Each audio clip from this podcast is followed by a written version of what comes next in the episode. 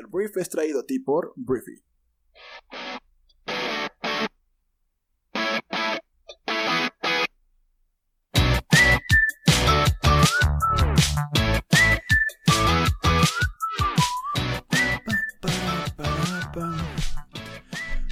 Muy buenos días, muy buenos días. Bienvenidos al Brief para este jueves 23 de julio. Yo soy Arturo Salazar, tu anfitrión y uno de los fundadores de Briefy. Trabajamos en impulsar la inteligencia colectiva a través de una plataforma que mejora tus conocimientos y habilidades de manera rápida, simple y aplicable. Entonces puedes conocer un poco más de Briefy en briefy.com.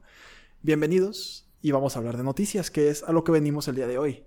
Vamos a hablar de México. Porque recuerdas el avión presidencial, ese avión que el presidente de México, Andrés Manuel López Obrador, afirmó que iba a vender y que con eso íbamos a, digo, prometió el dinero del avión como para cinco causas, pero se prometió que se iba a vender, se mandó a California y pues no tenía cliente, no tenía cliente y el día de ayer el avión presidencial José María Morelos y Pavón llegó eh, a la Ciudad de México, a su hogar, en su hangar, desde Victorville, California, donde se encontraba almacenado. Entonces, en la conferencia matutina de ayer, Andrés Manuel López Obrador dijo que ya se terminó por completo el mantenimiento del avión TP-01 y añadió que lo trae la Fuerza Aérea. El mandatario federal señaló que continúa en pie un compromiso de compra. Al parecer hay alguien que quiere un avión completamente eh, modificado con emblemas de México y colores de México y todo eso, y que incluso ya hubo una aportación. Señaló que no hay problema en que la aeronave vuelva a México debido a que podría entregarse aquí o en Estados Unidos donde estuvo resguardado. Desde el pasado 13 de julio, Jorge Mendoza Sánchez, que es el director general del Banco Nacional de Obras y Servicios Públicos, dio a conocer que se habían recibido una oferta por 120 millones de dólares, es decir, 2.697 millones de pesos por el Boeing 787-8 de la línea Dreamliner.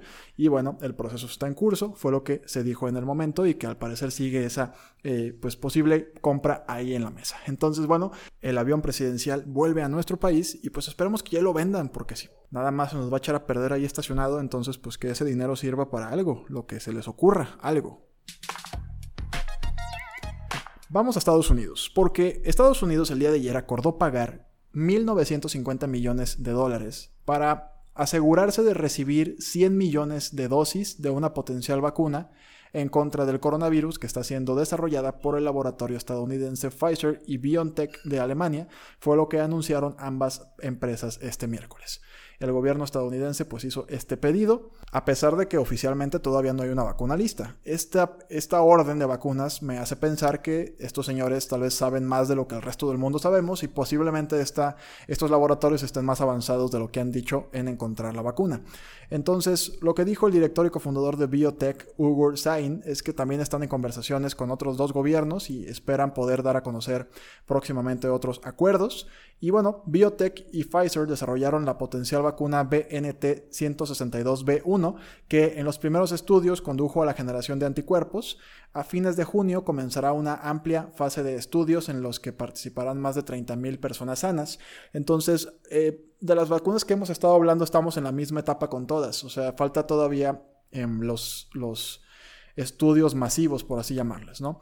Eh, curiosamente, el Vaticano emitió un comunicado el día de ayer que hablaba de que la vacuna en contra del coronavirus debería ser un derecho humano universal, pero me queda claro que alguien tendrá que pagar por ese derecho humano universal. Por lo pronto, bueno, Estados Unidos encarga vacunas por 1.950 millones de dólares. Hablemos de China y de Estados Unidos, porque el día de ayer Estados Unidos ordenó a China cerrar su consulado en Houston en tres días argumentando la necesidad de proteger su propiedad intelectual e información nacional. Fue lo que dijeron ambos países este miércoles en una decisión que marca pues un agudo, muy muy fuerte deterioro en las relaciones bilaterales y que podría acarrear represalias. Entonces, bueno, Washington demandó abruptamente el cierre del consulado en Houston, fue lo que dijo el portavoz del Ministerio de Relaciones Exteriores chino, mientras que el, el editor de un medio oficial chino afirmó en Twitter que el país asiático tenía 72 horas para abandonar la sede diplomática Pekín condenó la orden y amenazó con tomar represalias. Una fuente consultada dijo que China estaba considerando cerrar el consulado de Estados Unidos en la ciudad de Wuhan. Y bueno, los lazos, ya lo sabemos, entre Estados Unidos y China se han vuelto cada vez más tensos desde que se detectó el primer brote del nuevo coronavirus en Wuhan a principios de este año. Entonces, lo que dijo el portavoz del Departamento del Estado es que el cierre fue ordenado con el fin de proteger la propiedad intelectual estadounidense y la información privada de los estadounidenses, pero no se ha dicho realmente qué estaban haciendo o por qué eh, pues, lo que estuvieran haciendo en ese consulado tenía que ver con eh, violaciones a estas cosas en Estados Unidos. Por lo pronto te digo esto, pues como siempre ya nos acostumbramos al escalamiento de tensiones entre Estados Unidos y China, pero es lo más reciente. Se cierra el consulado de China en Houston. Siguiente, vamos a hablar de Jair Bolsonaro y lo vamos a hacer muy rápido porque de este señor no vale mucho la pena ni hablar. Pero bueno, Jair Bolsonaro es el presidente de Brasil. Brasil pues es la primera economía de Latinoamérica y em, el presidente Jair Bolsonaro volvió a dar positivo por coronavirus. Dos semanas después del primer diagnóstico y del inicio de su confinamiento fue lo que anunció la presidencia este miércoles.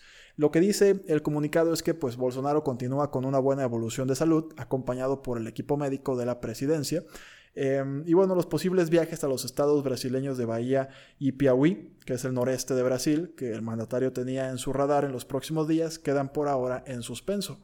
Que yo no entiendo cómo puede ser en suspenso, deberían estar cancelados, güey. Pero bueno, Bolsonaro ha sido un presidente que no se ponía tapabocas, que minimizaba la enfermedad y pues al parecer le dio, le dio coronavirus de una forma pues aguda y, tendida porque ya lleva varias semanas con la enfermedad y pues sigue dando positivo en las pruebas de COVID. Hablemos una vez más de Donaldo. Es más, no hemos hablado de Donaldo el día de hoy, ¿verdad? Hablemos de Estados Unidos. Bueno, hablemos de Donaldo. ¿Quién es Donaldo? Si eres nuevo en este programa, Donaldo es Donald Trump, es el presidente más naranja del mundo. Y hablemos de cómo Trump el día de ayer anunció em, que agentes federales serán enviados a ciudades afectadas por crímenes violentos, incluidas Chicago, Albuquerque y Kansas City. Entonces, desde la Casa Blanca, Donaldo culpó a los movimientos de izquierda del aumento de la violencia eh, los que quieren desmantelar y disolver los departamentos de policía locales a raíz del asesinato de George Floyd.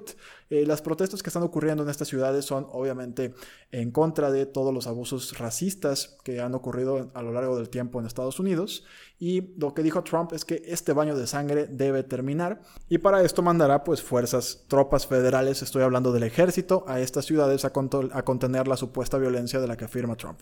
Señaló que sumará otras ciudades en las próximas semanas y dijo para cerrar el que no tienen de otra más que involucrarse en la pacificación de estas ciudades. Lo que está sucediendo son protestas, la gente está saliendo a las calles y afirman que no habrá paz hasta que no haya justicia. Entonces, la respuesta del gobierno federal es mandar tropas a pues suprimir estas protestas. Hablemos de Colombia porque el día de ayer el presidente colombiano Iván Duque promulgó la reforma constitucional en Colombia que permite a los jueces del país sentenciar a cadena perpetua a los violadores y asesinos de menores de edad. Es un proyecto que fue aprobado por el Congreso el pasado 18 de junio. El mandatario dijo al promulgar el acto legislativo que espera que la modificación dé resultados y aseguró que no es quedarnos solamente con la sanción ejemplarizante sino que tengamos una verdadera cultura de protección y prevención para la niñez. Lo aprobado por el Senado y sancionado por Duque reforma el artículo 34 de la Constitución y bueno, a partir de la promulgación de la nueva ley, el gobierno colombiano tendrá un año de plazo para presentar al Congreso un proyecto que reglamente la prisión perpetua para este tipo de criminales.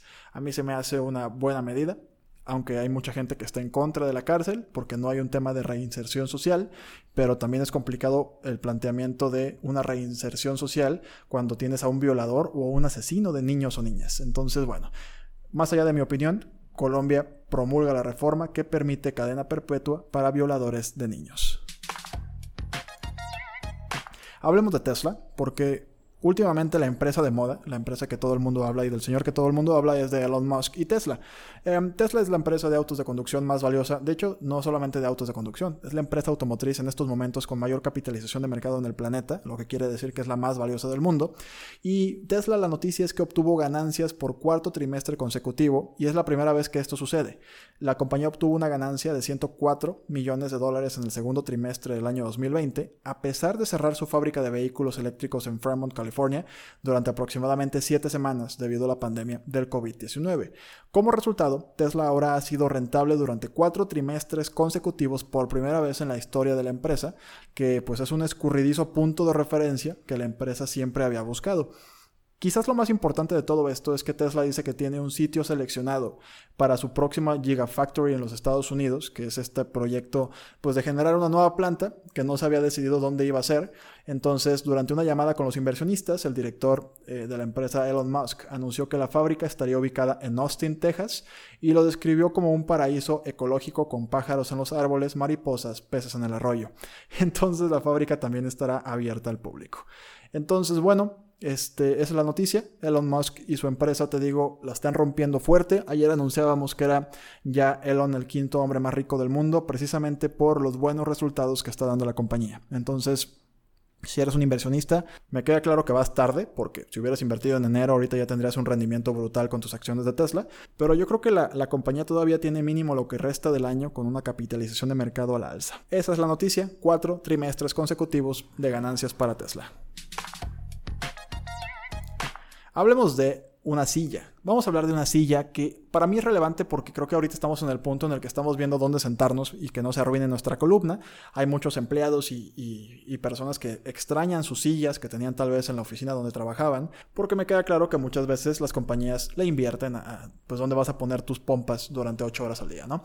Entonces la noticia es que Logitech, que es una compañía que produce mouse, teclados, diferentes componentes electrónicos, o más bien hardware, eh, se alió con Herman Miller, que pues es un icónico productor de, mobiliario. Se unieron para hacer la silla de juego Embody. Entonces, bueno, Herman Miller, te platico que es una compañía pues responsable de esas increíbles sillas de oficinas, que son muy caras, y quiere que pues tú y yo tomemos nuestra salud más en serio mientras jugamos videojuegos. Para tratar de convencernos se unieron con Logitech para hacer la silla de juego Embody, que es un modelo de alta gama que hereda casi todo acerca de la hermosa silla preexistente Embody de Herman Miller y pues incluye su enfoque en la comodidad y el apoyo sobre el estilo, así como un precio igualmente exorbitante. Cuesta 1.495 dólares la silla. Y bueno, este modelo realiza solo algunos cambios en la versión original. El más notable es su color, que tiene, es negro con azul, está muy bonita. Y tiene espuma infundida de cobre en su cojín de respaldo que tiene como objetivo mantenerte más fresco mientras juegas. Entonces, bueno, la M-Body se ve muy diferente de otras sillas de juego que tienen más probabilidades de parecerse a los asientos de un automóvil de Fórmula 1 o algo así. Esta pues es minimalista y está muy bonita. La noticia es esa. Estos dos gigantes se unen para hacer una silla de 1495 dólares que me queda claro que Herman Miller pues es una maravilla y pues Logitech pues está padre. Entonces, si eres un gamer, quieres comprar silla y está en tu presupuesto, esta es una buena opción. Vamos a terminar este brief hablando de los Rolling Stones porque los Rolling Stones, esta icónica banda, lanzaron este miércoles la canción perdida llamada Scarlet, la cual fue grabada en la casa del guitarrista Ronnie Wood en 1974 y cuenta con la participación de Jimmy Page, que es el guitarrista de Led Zeppelin. Entonces, de acuerdo con un comunicado de prensa de los Stones, el tema se describe como tan contagiosa y atrevida como cualquier cosa que haya hecho la banda en esa era sagrada, un santo grial para cualquier devoto de los Stones. Entonces, la canción combina la voz de Mick Jagger con las guitarras texturizadas y presenta en la batería a Rick Gretsch de Blame Fate. Entonces, muy buena rola, la puedes escuchar en YouTube y creo que también ya en Spotify y en todas las plataformas. Muy buena y bueno, los Stones, yo creo que los Stones pueden hacer exactamente lo que quieran y la gente seguirá escuchándolos porque es una de esas bandas que las has escuchado en películas, las has escuchado en algún lado, pero estoy seguro que hay una canción de los Stones que te debe gustar. Ya si eres fanático a nivel concierto es otra cosa, pero es una banda que sí pasará a la historia como una de las más grandes. Y bueno, muchísimas gracias por haber estado aquí durante este jueves. Y pues te recuerdo que puedes apoyar a Briefy suscribiéndote a nuestra plataforma. El otro día me daba cuenta de que la gente a veces realmente no entiende qué es Briefy. Entonces te invito a, a suscribirte. Te invito primero a probarla enviándonos un correo a hola.briefy.com o desde nuestra página de Instagram todos los días estamos ahí haciendo el trámite para enviarte tu cuenta activada. Si te parece más cómodo en Instagram, puedes seguirnos ahí y a partir de ahí pedir un demo para que pruebas la plataforma. De verdad es una, es una, es una app que combina lo mejor del mundo en cuestiones de información y además toda esta información es premium, viene de fuentes súper validadas y famosas y de grandes mentes y mentores y profesores de muchas universidades, lo sintetizamos para que sea muy rápido y muy fácil de, de acceder a la información. Entonces, eso está ahí y te invito a que la pruebes para que después de probarla decidas si te quieres quedar con ella. Entonces, gracias por estar aquí. Por favor, comparte y recomienda este podcast con tus amigos y familiares. Y bueno, nos vemos el día de mañana en la siguiente edición de esto que es el brief. Yo soy Arturo, te mando un fuerte abrazo. Adiós.